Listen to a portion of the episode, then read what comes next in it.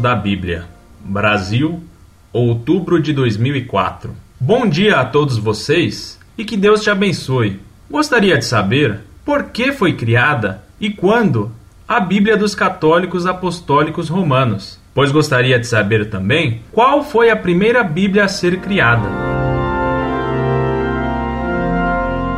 Prezado, seja louvado nosso Senhor Jesus Cristo. A Bíblia é uma só, não há uma Bíblia dos católicos. A Igreja recebeu os livros do Antigo Testamento da sinagoga judaica e os livros do Novo Testamento foram escritos logo no primeiro século depois de Cristo pelos evangelistas e pelos apóstolos. Desde o princípio, a Igreja estabeleceu o cânon dos livros inspirados, seguindo a tradição judaica instituída na versão dos 70. Durante mais de 1500 anos, este cânon foi seguido. Lutero, para justificar suas doutrinas espúrias, repudiou alguns livros da Escritura, como por exemplo a Epístola de São Tiago. Então, caberia perguntar Desde quando a Bíblia protestante foi organizada? Essa Bíblia protestante, da qual se retiraram alguns livros que sempre foram aceitos pela Igreja, data do século XVI. Atenciosamente, Orlando Fedeli.